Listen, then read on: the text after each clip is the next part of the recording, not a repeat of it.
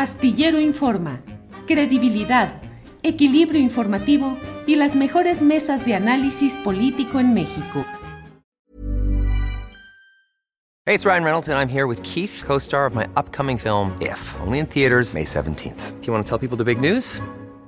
All right, I'll do it. Sign up now and you'll get unlimited for $15 a month in six months of Paramount Plus Essential Plan on us. Mintmobile.com slash switch. Upfront payment of $45 equivalent to $15 per month. Unlimited over 40 gigabytes per month. Face lower speeds. Videos at 480p. Active Mint customers by 531.24 get six months of Paramount Plus Essential Plan. Auto renews after six months. Offer ends May 31st, 2024. Separate Paramount Plus registration required. Terms and conditions apply if rated PG. Hiring for your small business? If you're not looking for professionals on LinkedIn, you're looking in the wrong place. That's like looking for your car keys in a fish tank. LinkedIn helps you hire professionals you can't find anywhere else, even those who aren't actively searching for a new job but might be open to the perfect role. In a given month, over 70% of LinkedIn users don't even visit other leading job sites. So start looking in the right place. With LinkedIn, you can hire professionals like a professional. Post your free job on linkedin.com slash people today. Dos de la tarde, dos de la tarde, ya estamos aquí en esta mesa de periodismo. Muchas gracias a quienes están con nosotros ya. Daniela Pastrana, buenas tardes, Daniela. Buenas tardes, Julio, ¿cómo estás? Aquí corriendo hoy, ¿eh? Porque hay mucha información. Así es, de todo lo cual vamos a hablar. Arturo Cano, buenas tardes. Muy buenas tardes, Julio, Daniela, Juan, ¿cómo están? Gracias a todas las personas que nos acompañan. Juan Becerra Costa, buenas tardes. ¿Qué pasó, Julio? Oye, Daniela, dime cuándo no hay mucha información ya de, de diario. Sí. Ahora hasta telenovela tenemos. ¿Hasta telenovela? Ah, pues sí, la telenovela Chilanga, con la primera actriz Sandra Cuevas en papel de mujer despechada y demás cosas. Daniela Pastrana, ¿cómo qué de todo lo que estás viendo, qué te llama la atención para que empecemos? Bueno, pues esto de la telenovela de Sandra Cuevas, que es una larga y, y telenovela y chafa, ¿no? De estas, porque hay telenovelas que pues tienen eh, como buena producción, buena trama, no son la mayoría, pero eh, eh, esta, la de Sandra Cuevas, es una de las telenovelas más malas que hemos visto en nuestra vida política y en cualquier espacio.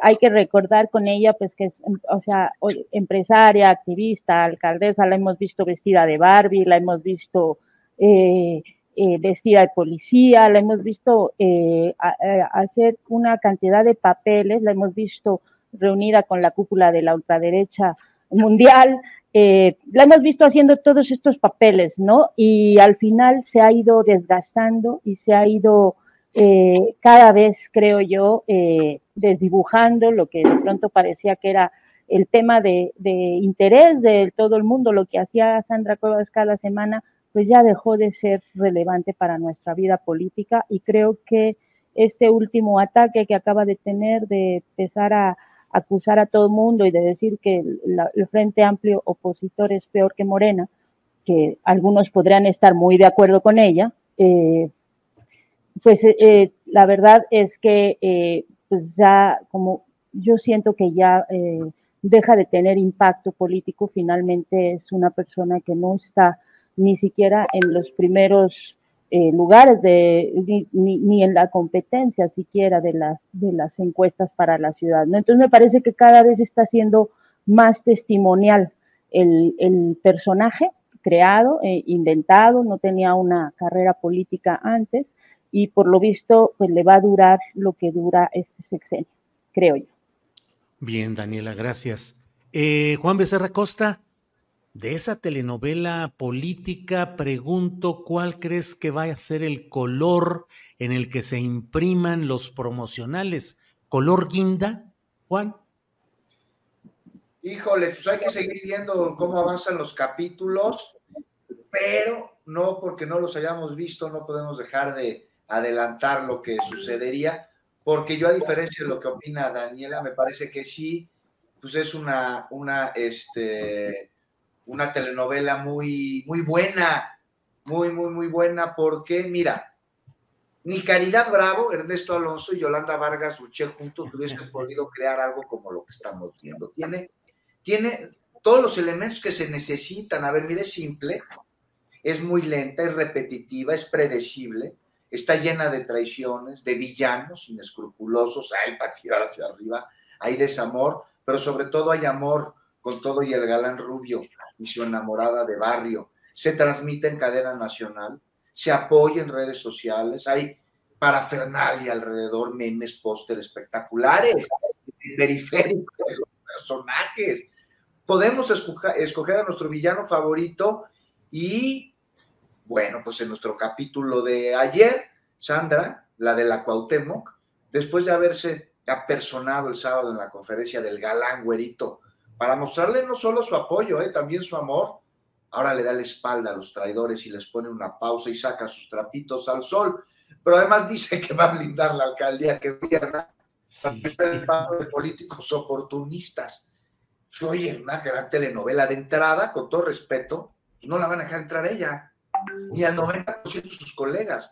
Pero además, ¿bajo qué criterio va a determinar el, el oportunismo? Es decir, no va a dejar pasar a sus contrincantes, pero a sus aliados, esos tampoco, o no son oportunistas ellos.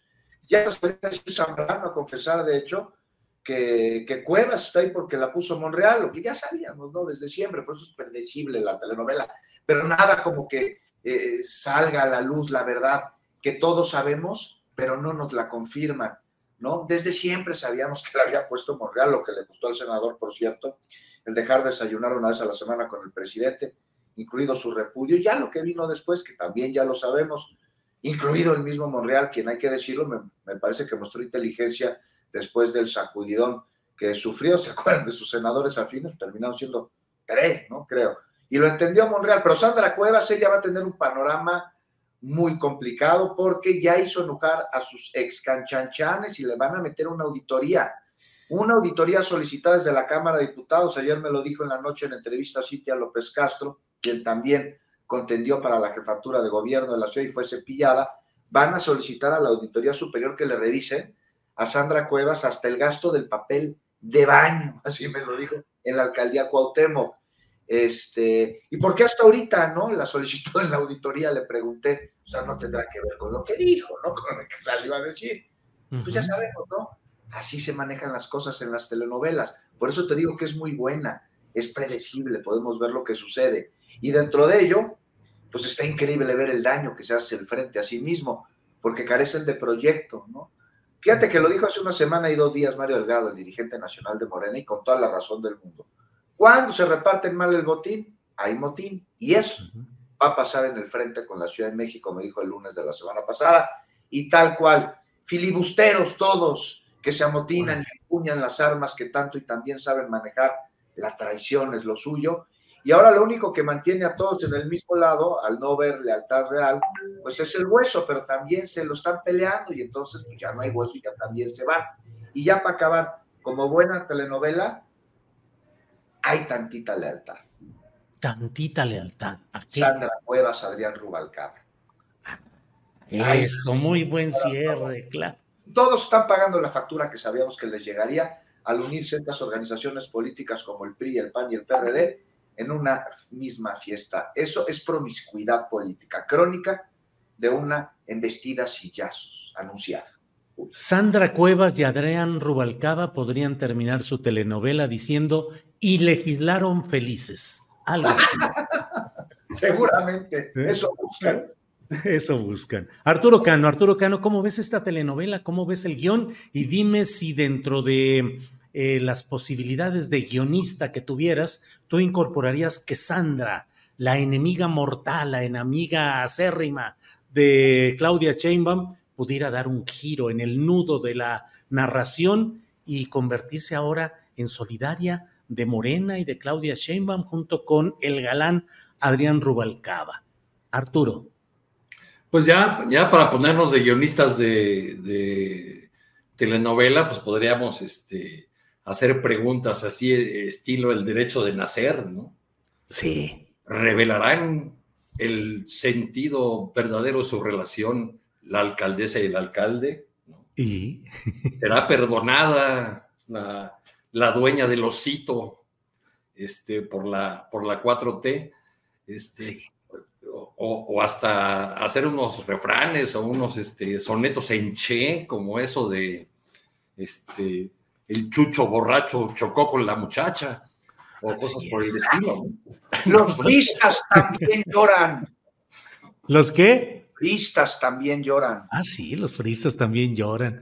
Así es, Arturo. ¿Cómo vas viendo toda esa Pues evolución de esos reacomodos, realineamientos, traiciones, reconciliaciones, despechos? Todo lo que estamos viendo, Arturo.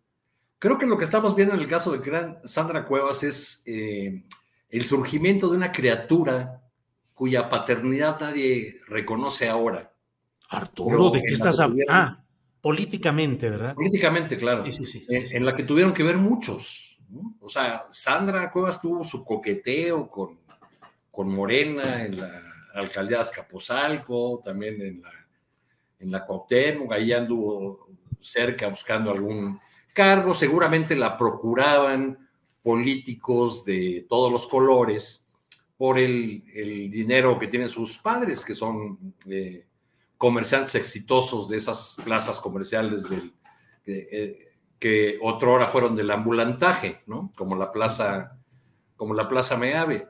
Pero finalmente, en un acto de eh, irresponsabilidad política o de eh, revanchismo, o, vayamos a saber qué, eh, Ricardo Monreal la apoya para, para que alcance, y contra su propio partido, para que alcance la alcaldía Cuauhtémoc. En esa elección del 21, el partido Morena le puso a su candidata Dolores Padierna eh, un techo de 90 mil votos. Esa fue la, la- la petición que, que le hizo el partido. Padierna sacó 100 mil, solo que Sandra Cuevas sacó 120. Y eh, de ahí, eh, de ahí viene o comienza otra fase de la historia, que es este personaje que constantemente entra en choque con el eh, gobierno de la ciudad, que se siente en posibilidades de hablarle de tú a tú a la, a la jefa de gobierno, de cuestionarla, de insultarla. Y del, lado del, y del lado de la 4T hay una estrategia un tanto errática, al principio basada en tratar de encontrarle irregularidades o ilegalidades que desde mi perspectiva solamente contribuyeron a hacer crecer al personaje. Le permitieron victimizarse y eh, le, facilitaron ese, eh, digamos, le habilitaron el teatro para su histrionismo particular. Ahora que, que sale y revela lo que este, corría de boca en boca sobre muchos asuntos del frente y, y el, las formas de hacer política como esa de te apoyé, ahora págame con tantas plazas, eh, dame eh, estructura para hacer territorio, etcétera, etcétera, que es algo usual en todas las fuerzas eh, políticas, pues ahora que sale y los balconea, pues ahora todos este, la, la, rechazan y hay eh, risotadas, y le, aunque le contestaron formalmente que ella era la irresponsable, ya hay un comunicado de, la, de la alianza. Finalmente, de una manera chusca o, eh, conforme a, su, a, sus características personales, pues lo que hace Sandra Cuevas es mostrar la fragilidad de esta alianza eh, PRI-PAN-PRD, eh, mostrar eh, además de una manera muy clara que no hay eh, ninguna intención de estas fuerzas políticas de realmente diferenciarse de Morena en el sentido de llevar a cabo procesos democráticos internos para definir a sus candidatos. Entonces, una eh, ventaja que pudieron tener frente a Morena, es decir, subrayar su narrativa de que en Morena lo que hay es dedazo del presidente y en cambio de nuestro lado hay eh, procesos democráticos y transparentes, pues ya no lo, van a conseguir, lo, perdieron en gran medida cuando bajaron a, a, Beatriz Paredes y los demás para que Xochitl Galvez fuera en solitario y, y ahora pues ha quedado más claro que, que ahí lo que hay son acuerdos de, de, la cúpula, como los que acaban de anunciar en el reparto de candidaturas de coalición al Senado y la Cámara de Diputados. Bien, Arturo. Eh, Daniela Pastrana, ya ves todo lo que se ha destapado con esas referencias tuyas a las telenovelas y a la narrativa. Aquí ya hay varias menciones de nuestros seguidores que dicen, eh, muchacha de barrio vino a casarse, por ejemplo, títulos para todo este tipo de, aquí está, mira, nos lo propone Guadalupe Gama, dice, muchacha de barrio vino a casarse. Y así como eso, varias personas se imaginan qué obra de teatro hubiera realizado Jesús Martínez, el palillo, el famoso palillo. Jaime Paulín dice, la chica que vendía dulces y llegó lejos.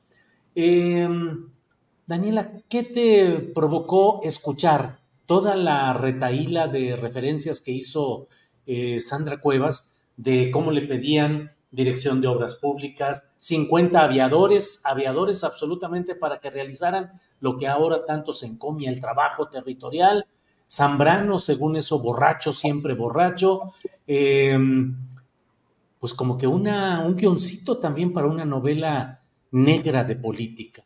Eh, pero, ¿a dónde llevará todo esto y qué puede pasar en la elección de jefatura de gobierno, Daniela?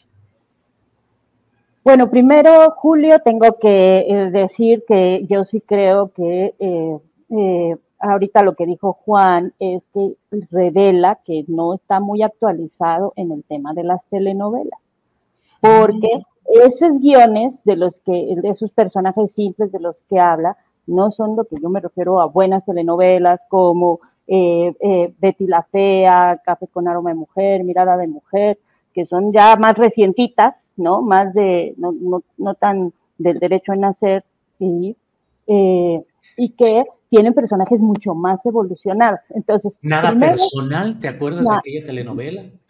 Mucho más las estas telenovelas y ahora yo hace un rato que no veo telenovelas porque pues justo nos han tenido con mucho trabajo, pero creo que las turcas están bastante también más elaboradas, ¿no? Eso es lo que nos han dicho. Entonces creo que ahí sí hay un déficit, Juan, de, de, los guiones y de, las, y de lo que yo llamaría buenas telenovelas.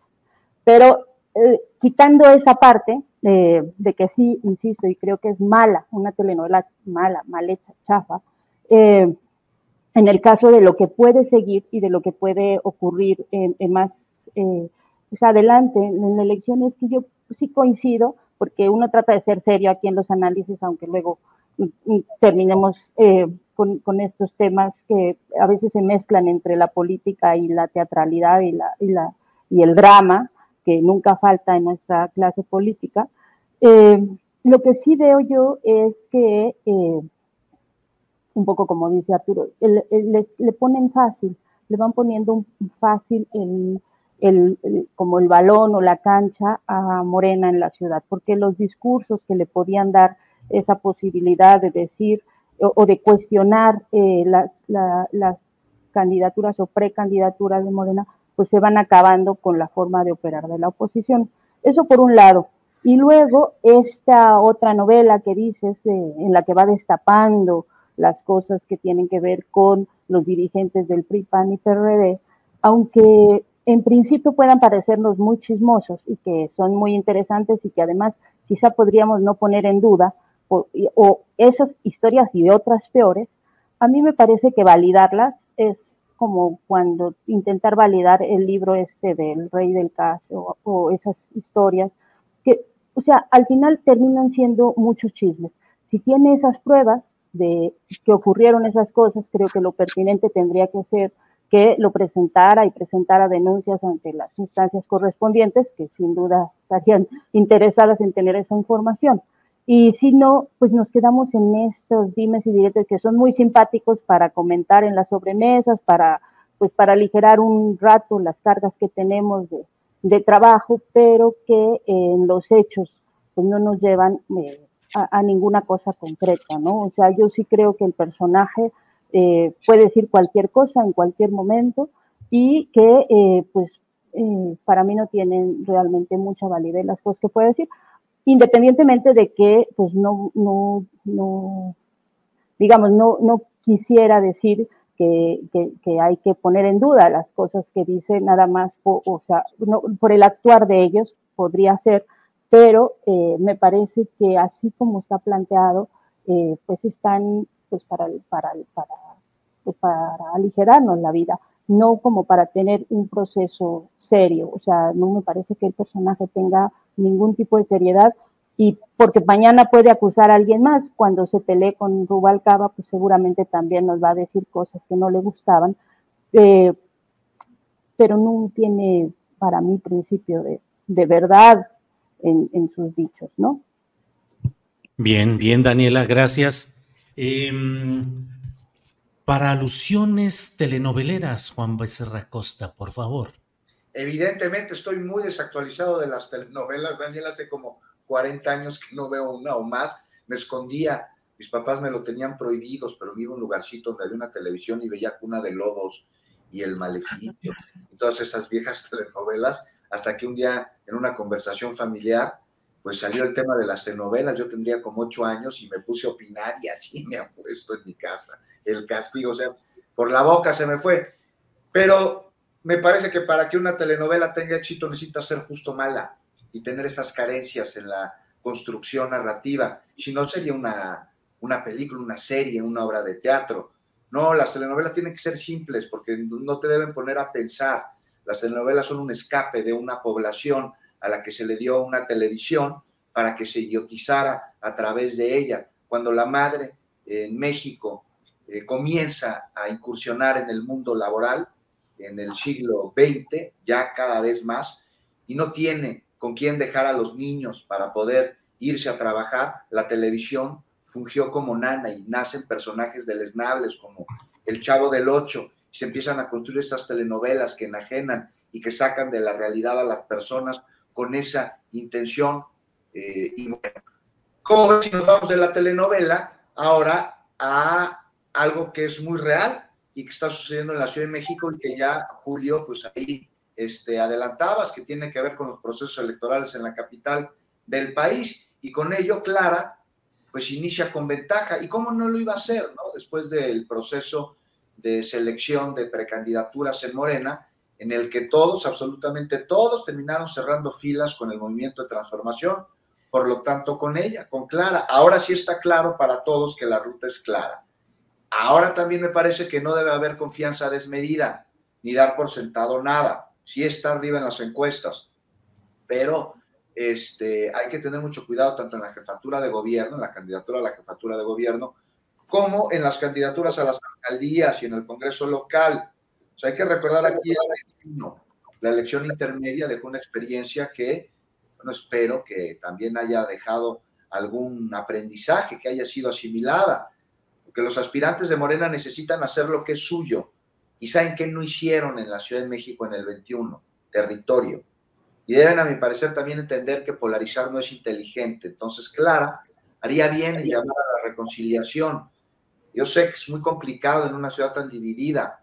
O sea, dejen ustedes en alcaldías y lo vemos en amistades, ¿no? Hasta en la familia. Y esto por cuestiones de ideología política se rompen amistades, se crean distancias entre familiares, hay mentadas de madre desde los simpatizantes de la oposición provenientes de las vísceras y de la 4T, pues de la desesperación, ¿no? Por ello, señalarlos, denostarlos, criticarlos, hacerles saber que la verdad, Julio, perdón, están bien pendejos, aunque lo estén, y si lo están, no abona. ¿Por qué no abona? Porque ni se les va a quitar, ni que fuera gripa, y se van a enojar más, y con ello se van a distanciar más también. Entonces hay que hay que abrazar lo que tiene que hacer Morena es reconocer las diferencias, hay que hablar bonito, hay que respetar, y una vez que eso se dé y que van a hacer que no corre peligro de ser descalificada por sus preferencias ideológicas o políticas, bueno, pues entonces sí van a tener la capacidad de poder observar que Clara es una muy buena gobernante, porque lo es. Ahora falta que sepan que Clara no es ajena sectores de la población que no son de Morena, que no es ajena a la Benito Juárez. Aquí nació y lo está diciendo es muy interesante, que no es ajena a la Miguel Hidalgo, que no es ajena a Coajimalpa, que no es ajena a las zonas fifís, que el que sea de Morena, pues no le estigmatiza dentro de un eh, estereotipo construido desde un sector de la población. Entonces eso va a ser complicado. Vamos a ver cómo avanza Julio también. Esta ya más allá de las telenovelas. Órale, Juan, gracias. Eh, Arturo Cano, ¿cómo vas viendo ese proceso en la Ciudad de México? Mm, complicado desde el principio con pues toda la discusión y el debate y la confrontación, incluso pues subterránea y no, entre García Harfuch y Clara Brugada. ¿Cómo ves hoy el posicionamiento y las perspectivas políticas de Clara Brugada? Mm, triunfo asegurado, riesgo, divisiones internas. ¿Cómo lo ves, Arturo Cano? Bueno, es eh, la Ciudad de México es de pronóstico reservado, pese a que en este arranque eh, las primeras encuestas indican una ventaja muy amplia a favor de, Clara Brugada. Hace un rato vi que, que la exalcaldesa de Iztapalapa subió un tuit presumiendo una foto de ella con Omar García Harfus, eh, hablando de, la unidad. Parece que en García Harfus ha habido más eh, apertura a, mostrar esta faceta unitaria que eh, en algunos de los que operaron su, posible candidatura, que hasta donde yo me quedé hace unos días, pues ni había felicitado a, a Clara Brugada el domingo tuve la, posibilidad de conversar brevemente con el exsecretario de Seguridad Ciudadana en este evento donde eh, Claudia Sherman recibió la eh, constancia de precandidata única de Morena y sus aliados. Y le pregunté un, breve diálogo que, consigné ahí en la crónica que publicó la, jornada. Este, le pregunté si la política era como se imaginaba y me dijo que que bueno, que en el sentido de que los policías desde joven están acostumbrados a tratar con mucha gente, sí, pero que entre, entre policías no hay esa cosa de la grilla. Entre nosotros, me dijo, un sí es un sí y un no es un no. Sabes, mano. Cuasi militar el asunto, pues. Así, así me lo dijo y está publicado en la crónica de la jornada, porque fue un breve intercambio, estaba yo eh, muy cerca de él y tuvimos la oportunidad de, conversar brevemente. Luego le pregunté que si iba, le iba a ayudar a Clara Brugada y me dijo, claro, sí, la vamos a apoyar en, todo. Pero bueno, esta es la, visión política de un personaje que buscó ser el candidato a, jefe de gobierno. Yo no quería, cuando charlé con él, no quería tener esa idea anticipada de, bueno, pienso esto. Por eso le, le pregunté en esos términos, porque sabido es por todos que Harfus no tiene una carrera política propiamente, su carrera ha sido en el, servicio eh, policial y su incursión en la política pues es, es muy reciente.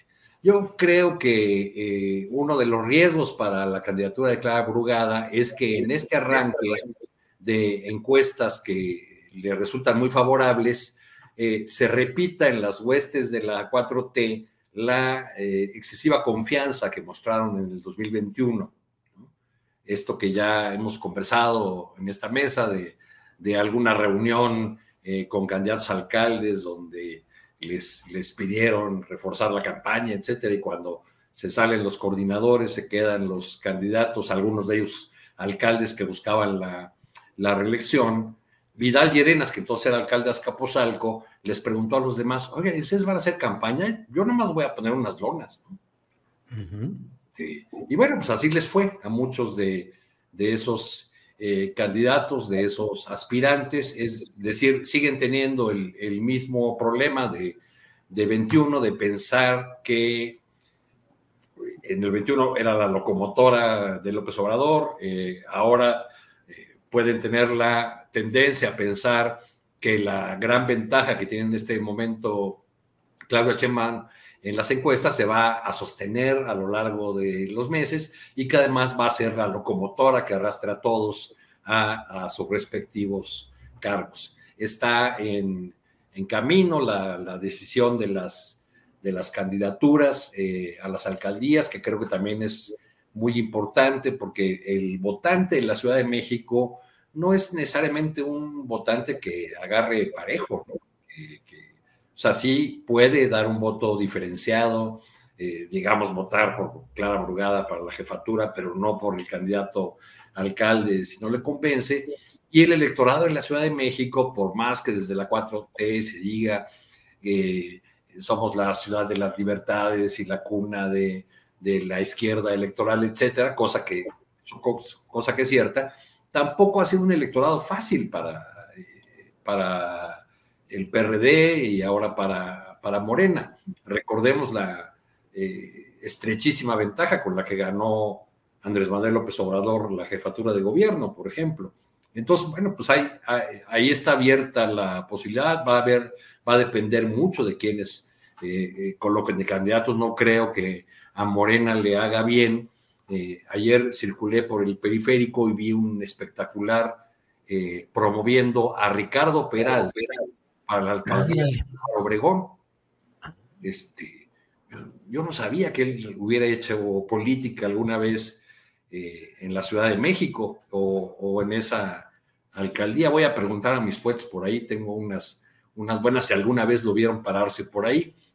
Este, y el domingo también, para continuar con eso de las alcaldías, que va a terminar de configurar un cuadro que, que nos dirá cómo va, va a ser cada eh, ejército, cada bloque en, en, el caso de la Ciudad de México, el domingo también me, topé con una persona, con un hombre, no, digo su nombre porque no, le pedí autorización, que figuraba entre los eh, favoritos, digamos, de, Claudia Chema para ser candidato en la alcaldía de Cuauhtémoc.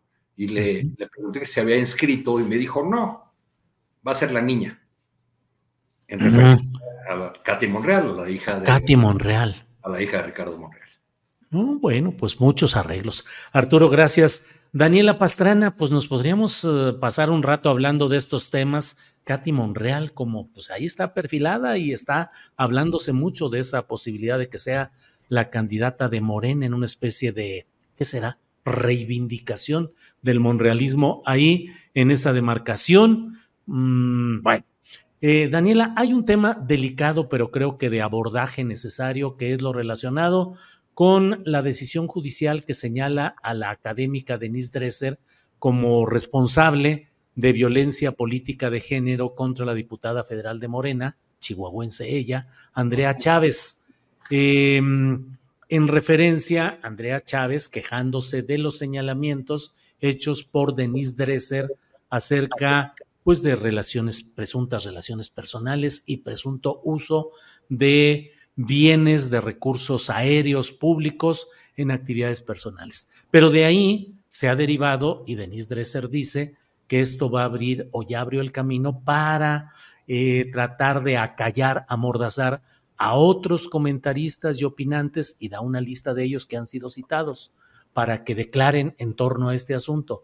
¿Cómo vas viendo este asunto? Violencia política de género, mujeres en la política, hasta dónde la crítica, hasta dónde se puede ejercer, Daniela.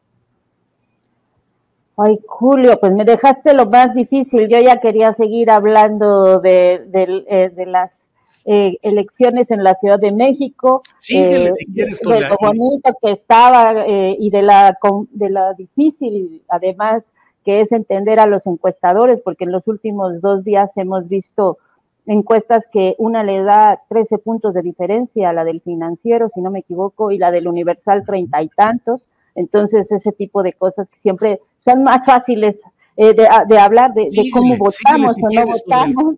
Síguele sobre el tema de la este Ciudad de México y le dejamos a Juan Becerra Costa que empiece con el tema este de, de, no, las elecciones presidenciales.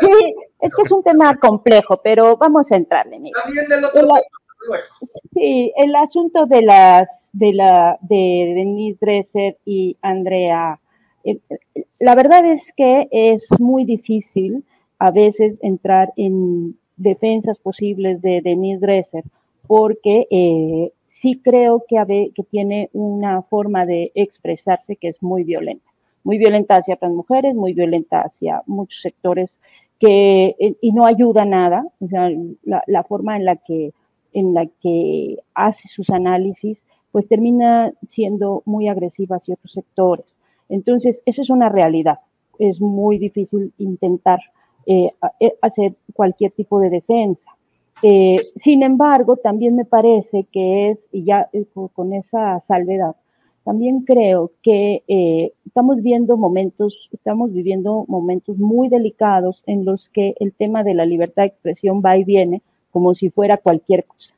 Eh, y si la censura, si no la censura, porque al final de cuentas eh, ha sido mucho más Hey there, it's Michelle Norris. I'm host of a podcast called Your Mama's Kitchen. When I travel, I'm usually looking for a way to find a taste of home when I'm not at home. And one of the things I love to do when I am at home is entertain. And Airbnb allows me to do that. When I was in California recently, I rented a house that had a great kitchen. And when we were sitting around the table, we we're all thinking, we're in someone else's house. Someone could be in all of our homes as well. If you have a home, but you're not always at home, you have an Airbnb. Your home might be worth more than you think. Find out how much at airbnb.com/slash host. Burrow is a furniture company known for timeless design and thoughtful construction and free shipping, and that extends to their outdoor collection. Their outdoor furniture is built to withstand the elements, featuring rust-proof stainless steel hardware, weather-ready teak, and quick-dry foam cushions. For Memorial Day, get 15% off your Burrow purchase at burrow.com slash ACAST and up to 25% off outdoor. That's up to 25% off outdoor furniture at burrow.com slash ACAST.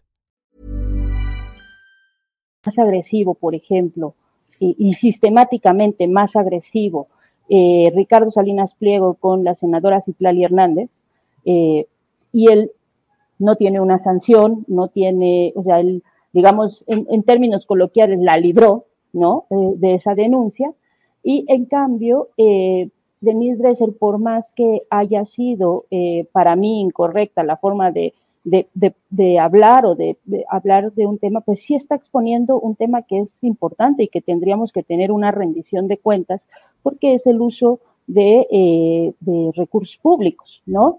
Eh, para, tipo para situaciones que pues, pueden no ser de interés público.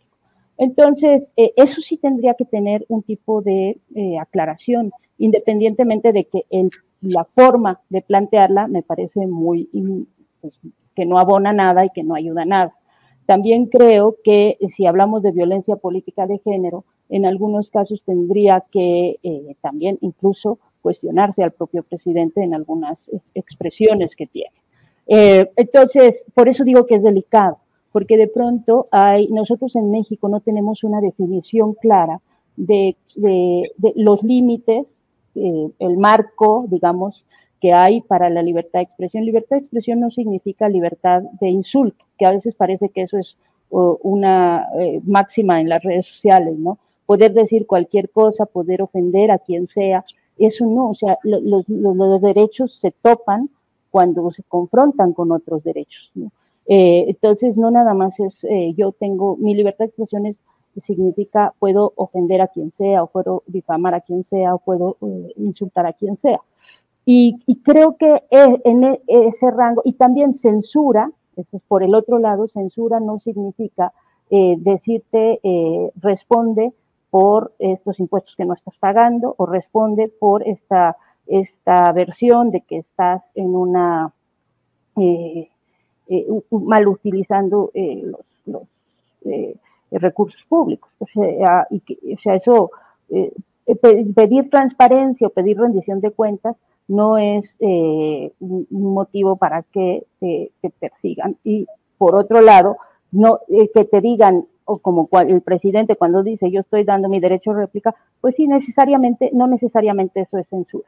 Por eso es un tema complejo y además porque se eh, eh, incluye el elemento de género, que pues sí, eso, pues, perdón, pero yo siempre voy a estar en, eh, pues en, situada en una posición en la que va a defender una cosa en la que creo firmemente, que es, a veces tenemos que llegar a ciertos niveles de de, o sea, eh, lo que son las, todas las acciones afirmativas. A veces hay excesos en, en la defensa de eh, la no violencia hacia las mujeres, pues porque seguimos estando en una sociedad y en un país en el que la violencia a las mujeres de todas las formas es eh, excesiva. Entonces, pues tenemos como que subir mucho la vara para que eso se vaya moderando, ¿no?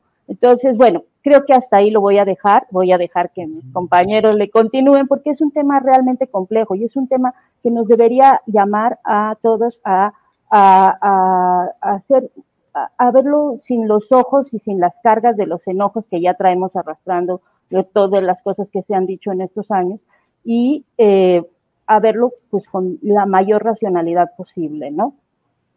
Bien, Daniela. Eh, Juan Becerra Costa, sobre este delicado pero necesario tema para abordar, ¿qué opinas, Juan Becerra Costa? Pues que estoy totalmente de acuerdo con lo que dice Daniela Pastrana. Me parece que ella lo ha reflejado de manera clara, habló sobre la forma, habló sobre el fondo, que no, que, que la forma terminó haciéndolo a un lado, terminó escondiéndolo, es un asunto de enorme importancia. Justo hablé con Andrea Chávez en entrevista hace unos días tiene razón en que siente un precedente en materia de combate a las violencias, en este caso violencia política en razón de género. También invita una reflexión al interior de violentadores, de que con una mano salen a las calles a exigir el cese a la violencia o exigir el cumplimiento de los derechos y con la otra los cuartan y con esa misma otra además violentan. Usted digo, aquí la forma le gana al fondo y se distrae todo lo demás a través de ella y sí violentó Denise, así como a ella miserablemente la violentaron, no sé si recuerdan, en el Zócalo la corrieron, algo que no debió suceder, que es reprobable, porque es fascista callar a alguien nada más porque piensa distinto. Este, y bueno, debe ser detenida la expresión de los pensamientos cuando incluye violencia, eso sí, y no es censura, es derecho. Yo me parece que hasta ahí, hasta ahí es lo que tengo que opinar de este tema. Juan, queda pendiente el esclarecer el episodio del presunto uso de un avión de gobierno para actividades eh, legislativas o políticas relacionadas con Andrea Chávez?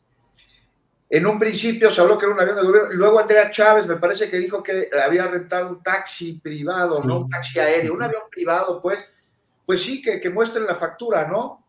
Que, que, que, se muestre o el documento de reserva o cualquier cosa nada más para deslindar responsabilidades y si en efecto no es un avión de la Fuerza Aérea Mexicana o que pertenece al Estado, bueno, pues que se aclare y que, se dejen dicho. ¿No lo hizo ya Andrea Chávez?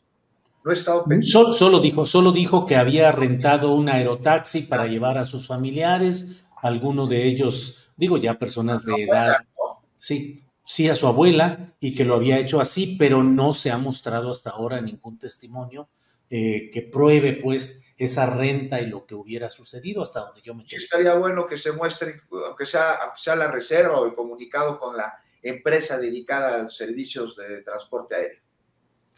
Arturo Cano. Arturo, ¿qué opinas de este tema? Denise Dresser, Andrea Chávez, violencia política de género. Creo que tenemos una legalidad simuladora y además selectiva, Julio. Este, hay muchísimos otros casos eh, que merecerían la atención de la, de la, justicia, que no, lo, que no lo han merecido. Y lo que, lo que me llama la, la, atención de este episodio o el ángulo por el que lo quiero tomar es cómo frente a eh, ataques que evidentemente eh, tienen que ver con la condición de mujer de la diputada Chávez, de parte de la analista Denise Dresser, desde su bando, es decir, desde el bando eh, opositor, hay todo un coro hablando de un ataque a la libertad de expresión. Estoy seguro que si el caso fuera contrario, si, hubiera, si las expresiones hubiesen sido hechas por un analista proclive a la 4T y afectado a una figura política de la oposición, este, no, no hablarían en los, en los mismos términos. Entonces creo que la polarización política eh, nos lleva a, inventar estos molinos de viento eh, como, eh, como el que he estado viendo estos días en las redes sociales de que hay un ataque sistemático a la libertad de expresión por esta resolución contra, contra Denise Dresser. Caray, pues tenemos campañas políticas eh, desde, hace, desde hace cuánto. Digo, acabamos de, iniciar en teoría las precampañas, ¿no? Pero desde, desde cuándo estamos en, campaña, ¿no?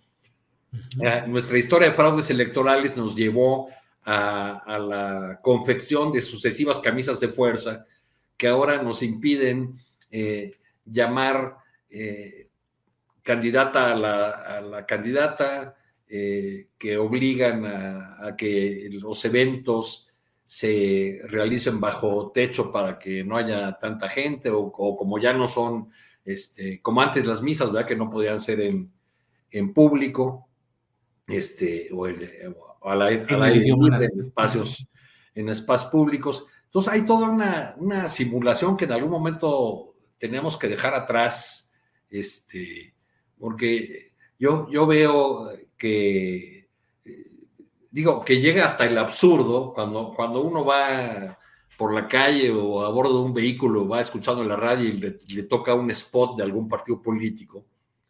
Tenemos ese absurdo que todo, todo el microbús, 20 personas en el microbús están oyendo el anuncio. Y al final tiene una leyenda que dice, este mensaje está dirigido a los militantes y simpatizantes del partido político. más simulador no, no puede ser. Eh, y sé que, que, no abordo directamente el asunto, pero es que me parece parte de lo mismo, ¿no? Del tema de la, de la simulación. Eh, por casualidad me topé con ese espectacular de Ricardo Peralta, que hay que decirlo entre paréntesis, es, eh, pues, un, la diputada Andrea Chávez es una política muy cercana a Ricardo Peralta, que fue subsecretario de Gobernación con Olga Sánchez Cordero, luego jefe de aduanas, este, y se trata de, de, un grupo político que se las jugó todas con Adán Augusto López, este, y que está buscando cómo se reacomoda ahora con, con la candidata o la precandidata Claudia Chembam, este, qué lugar eh, encuentran por ahí una vez que fue derrotado el, el, hombre que hizo precampaña eh, interna, quizá con el mayor derroche entre todos los aspirantes de, de Morena y de la, y de la 4T. Pero yo, yo diría que en términos generales, este, hay, una idea en la, en la opinocracia de eh, el ideal que, se hicieron de democracia y de instituciones, pero nuestra democracia realmente existente tiene una Corte Suprema que le rechaza cosas al, presidente, que impone sanciones, un instituto electoral que hace lo mismo. Bueno, lo que ocurre en una democracia, pese al discurso de la eh, la dictadura, de la deriva autoritaria, de, pues hay, eh, hay, más insultos a, este, a Denise Dresser que al presidente de la República o a, cualquier figura de la 4T. Claro. Bien, Arturo. Eh, Daniela Pastrana. Em, tenemos, ay, perdón, que no uso siempre el micrófono que lo tengo ahora suelto, pero em, ¿Qué decir acerca de lo que ha planteado hoy el presidente de la República respecto a quienes están criticando su presunta poca asistencia a Acapulco? Y dice él que son medios de comunicación, el poder mediático que está falseando, que está difamando, pero dice medio, son medios, el poder mediático corrupto y maquiavélico. ¿Qué opinas del tema de López Obrador, de la atención a Acapulco y de este poder mediático maquiavélico, Daniela. Micrófono. Julio, pues mira, eh, Maquiavelo es un personaje al que se le han achacado muchas cosas que, que, no dijo y su teoría es un poco más amplia esta de, eh, que muchísimo, un poco más profunda y más amplia que esta de de nada más como el, imaginario que tenemos de esa maldosidad, ¿no? O sea, e, es bastante más amplio. Entonces, no me voy a meter con lo maquiavélico, pero sí creo que ha enfrentado, como bien decía Arturo, un poder mediático eh, no nuevo, que tiene muchos años, desde que fue jefe de gobierno, desde el desafuero hasta, hasta ahora, y bueno, mucho antes como líder social también, pero ya eh, como, como, como enemigo público de un sector importante de la, de la propia oligarquía mexicana, pues ha tenido esta campaña en contra durante muchísimo tiempo, eh, que se arrecia en algunos momentos, se arreció muy fuerte obviamente cuando aquella cosa del peligro para México y ahora en, en, el, en el gobierno. Eso, hay que, eso es innegable. Eso es, eh, nada más es necesario eh, de pronto escuchar algunos programas. Hoy escuchaba en la mañana, eh, mientras iba en el taxi, un programa a, una persona que no diré quién era, un analista, que estaba diciendo que, que o sea, estaba comparando a López Obrador con Milei y diciendo que estamos más cerca de Argentina de lo que pensamos cuando el nivel de inflación de Argentina de 200% anual, 15% mensual, no tiene absolutamente nada que ver con lo que está pasando en México, ¿no? Eh, entonces, de ese nivel de eh, desinformación y de barbaridades podemos escuchar todos los días en cualquier estación que a veces encendamos. Entonces, eso es real y eso, pues yo creo que es el 90% de eh, la información que puede tener eh, que consumir las personas, salvo quienes están ya mucho más politizadas, eligen eh, más a qué, medios ver. Por suerte hay estos otros espacios, estas otras plataformas que, que, han aprovechado el desarrollo tecnológico para poder presentar alternativas a esa a esa información. En otras épocas hubiera sido imposible y por eso el PRI era lo que era, ¿no? O sea, porque solo había una narrativa, que era la de eh, un poder hegemónico que pues por algo se llamó el cuarto poder, el de los medios. Y eso es lo que ahora, salvo con estas, con estas opciones, eh, eh, pues también se mantiene.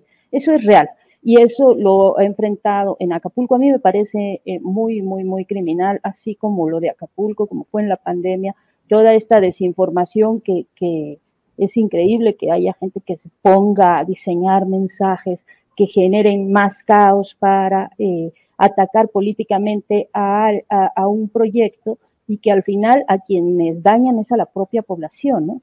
Entonces, eso me parece realmente criminal. Eh, me gustaría que hubiera investigaciones amplias de las policías cibernéticas o de algunas así para ubicar a los que, al, origen de estos mensajes que terminan haciendo mucho daño. Pero eh, ese es un nivel, ¿no? Ese es el nivel del subterráneo. Pero en el nivel eh, visible, público, pues sí enfrenta esta campaña, eso es innegable. Ahora, ¿cómo responde él? A veces bien, cuando habla del derecho de réplica, y a veces pues no tan bien, y eso pues no te lo voy a contar a ti, Julio, porque lo has vivido, o sea, a veces él eh, también tiene estos excesos que desde mi punto de vista no debería tener, eh, porque primero porque es el presidente y entonces debería ser el primero en tener un poquito de más prudencia, eh, y segundo porque a veces termina siendo muy injusto en sus valoraciones que hace generalizadas a ciertos sectores, ¿no? O sea, eh, de la crítica hacia ciertos proyectos, toma eh, en el, con la, o sea, mide parejo a quienes están inmiscuidos en estas campañas mediáticas en contra y a quienes le hacen críticas constructivas. Entonces, o críticas válidas, porque el gobierno no tiene por qué hacerlo todo bien, o sea, también se equivoca, eh, él también se equivoca y eso no le quita eh, lo bueno que sí hace. Eh, entonces, esas críticas son necesarias, siempre en cualquier proyecto es bueno que alguien te vaya diciendo por acá la vas regando, y esas, esas de pronto ya eh, creo que a veces muy a la defensiva, el presidente responde con sus generalizaciones que tampoco nos ayudan a tener una vida democrática mejor. Muy bien, gracias Daniela. Juan Becerra Costa, el tema AMLO Acapulco, poder mediático maquiavélico. Por favor, Juan. Pues, ¿Cómo ves si te lo digo rápidamente y nos brincamos a ver si da tiempo a hablar de las elecciones presidenciales, de las campañas, perdón? Este, Julio, ¿qué te puedo decir? Es la parte B del llamado irresponsable y criminal que se hizo a Nodones, porque se están eh, robando las despensas en la carretera Chilpancingo, cosa absolutamente falsa y que tuvo como primeras víctimas a las personas en Acapulco que tanto necesitan de esta ayuda. Pero además yo me pregunto, ¿de qué sirve que esté el presidente en Acapulco? Que sí ha ido y hecho sobrevuelos. A mí me tocó ver cómo volaba en un helicóptero cuando estaba yo allá en Acapulco cubriendo el desastre. O sea, ¿para qué distraer la logística de distintas dependencias con una llegada presidencial cuando le están informando en tiempo real lo que está sucediendo allá y se prioriza que llegue la atención, el apoyo eh, las despensas, las brigadas de la Comisión Federal de Electricidad, el agua potable, este, las comunicaciones, en fin, bueno, sí, es la política y una guerra que se da a través de generar en las personas odio, repudio o cualquier otro tipo de emoción con fines políticos. Ya sabemos que la infodemia o los embates mediáticos se dan con la intención de dañar a alguien y para ello se apela a las emociones. Y entonces si nos construyen un panorama en el que nos den a entender falsamente que el presidente es insensible en cuanto a la desgracia en Acapulco y que los abandona y les da la espalda, pues esto les atraerá este, algún tipo de beneficio político. Ya lo conocemos, no es nuevo y tampoco es algo que se vaya a poder evitar o combatir o erradicar, por lo menos en los próximos, ¿qué te gusta? 500 años, si es que seguimos aquí para entonces. Bien, Juan Becerra Costa, cierto es que el tiempo ya se nos fue, Juan, son las 2 de la tarde con 53 minutos, así es que Arturo Cano, eh, por favor, eh, postrecito el tema que quieras abordar, Arturo. Uy, pues siguiendo con esto de Acapulco, yo creo que el, centro de, la discusión, el centro del debate no debería estar en, si el presidente ha ido o no ha ido, en si resulta insensible o no, sino pues en, conocer la dimensión del desastre que hasta el momento, pese a todo, no, no conocemos y, cuánto van a durar las consecuencias de, de este, eh, de este huracán este, que, que rebasó todo, toda predicción, toda anticipación, anticipación científica. Y cito solamente dos, dos elementos. Eh, hay hoy en la jornada una entrevista de Laura Poy con la secretaria de Educación en la que dice que la reanudación de clases va a ser paulatina. Es decir, hay un reconocimiento ahí de, de manera oficial en que muchas escuelas resultaron dañadas y no tenemos claro cuándo van a poder volver esos niños, esos jóvenes a, las aulas, porque no hay aulas. Eh, aún si estuvieran disponibles los recursos para reparar esas, eh, esos planteles, pues eso va a demorar un tiempo. Entonces, ¿cuál es la solución que se está dando para que esos niños, niñas, no pierdan el año, el año escolar? Otro ángulo, además del desastre que causó en la zona hotelera y en las, en las viviendas en muchas comunidades, el huracán pues arrasó prácticamente con la vegetación de una amplia zona. Eso genera eh, eh, madera que queda ahí este, en, en la tierra y que para la próxima temporada de calor puede convertirse en un mismo problema incendios. Este, hay, hay una gran cantidad de ángulos en la tragedia y su dimensión que no han sido abordados y por lamentablemente la, la, discusión se centra en otros asuntos. Yo creo que ni todo se trata de, del presidente, ni todo se trata de los deseos de la oposición, que, cuyos voceros ya en, en más de una ocasión han manifestado el deseo de que al país le vaya mal, este, para que así pueda salir el dictador López Obrador y todo eso, ¿no? Hay, hay, voceros opositores que incluso hablan de, de, que ojalá nos cayera encima una crisis económica, ¿no? Para, sí, sí, sí. Para que, para que por fin nos deshagamos del demonio que es la 4T, López Obrador, en fin, bueno, bueno pues esa familia ven extraterrestres, Arturo, o sea, no se les puede. así es. Pero, en algún sector de la oposición todavía tienen eco, personajes así, eso es lo, más este, curioso, ¿no? Así es. Ya, los más sensatos son los que tienen de ideólogo a Loret. Sí, ya eso es ya avanzado, ya es con doctorado. O se preguntan si es, si es, si para qué reconstruir, si vale la pena reconstruir Acapulco, ¿no? O sea, eso me parece de verdad un espanto. Daniela Postrecito. Los banqueros, piensan que sí, porque ya anunciaron que en abril del 24 la Convención Nacional Bancaria se va a hacer nuevamente en Acapulco. ¿no? Entonces ellos sí, creen así es. que vale la pena reconstruir Acapulco. Y que van a invitar al presidente de la República y a los tres aspirantes a la sucesión. Daniela, postrecito, por favor.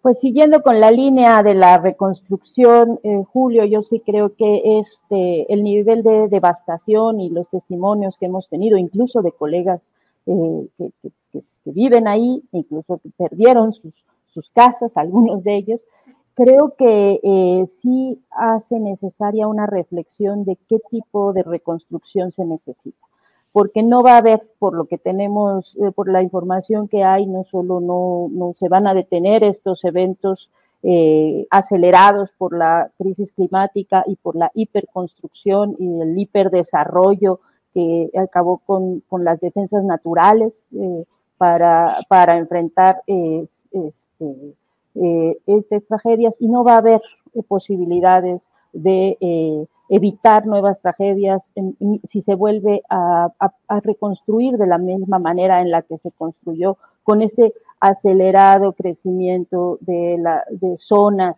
eh, de desarrollo eh, gigantes, enormes, desde Punta Diamante y bueno, todas las que ya se hicieron. Entonces, creo que eh, sí es un momento, la, reconstrucción requiere como que muchas personas estén y todos los actores estén listos para trabajar y listos para ayudar.